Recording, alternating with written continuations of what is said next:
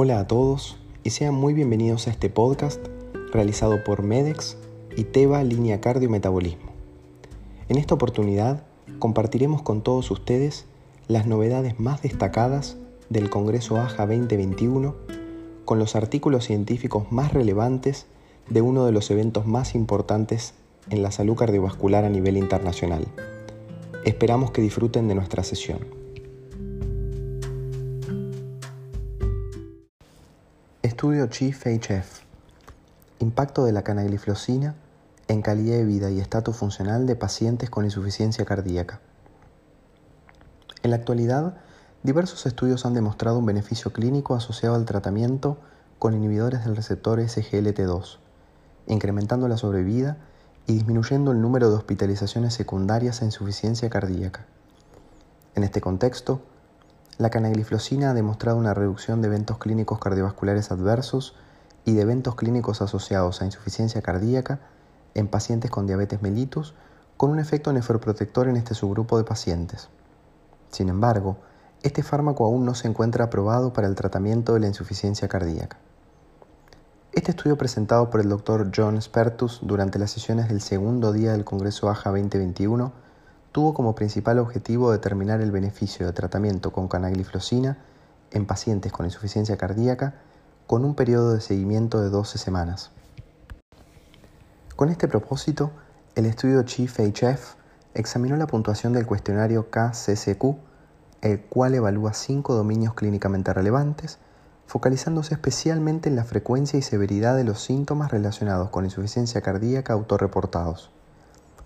Se incluyeron para el análisis pacientes con insuficiencia cardíaca con fracción de eyección preservada y reducida, determinando la puntuación basal del score KCCQ y aleatorizando el total de la corte incluida en relación 1-1 al tratamiento con canagliflozina de 100 mg día o placebo por un periodo de 12 semanas.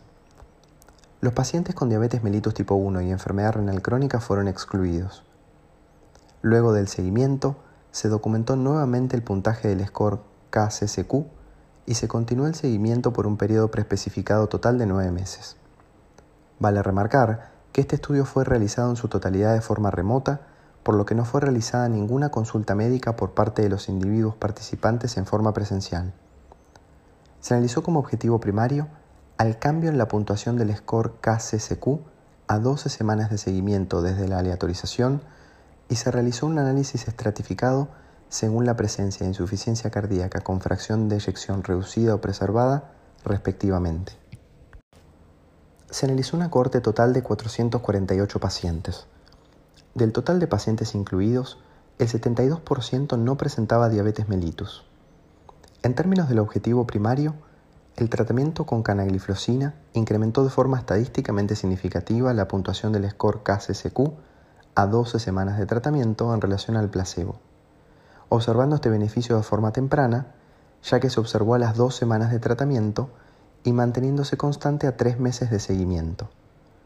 Así, el número necesario a tratar para evitar un deterioro del score KCCQ fue de 15, mientras que el número necesario a tratar para generar un incremento del mismo fue de 27. Este beneficio se observó independientemente de la fracción de eyección ventricular izquierda y de la presencia o ausencia de diabetes mellitus.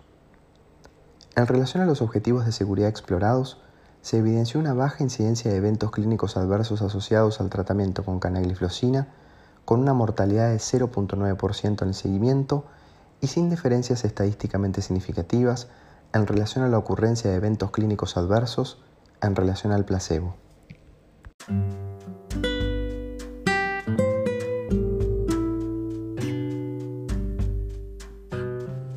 Gracias por acompañarnos y dejarnos compartir con ustedes los hallazgos más relevantes de los artículos científicos del Congreso AJA 2021. Esperamos que hayan disfrutado de nuestra sesión y contar con ustedes en una próxima oportunidad.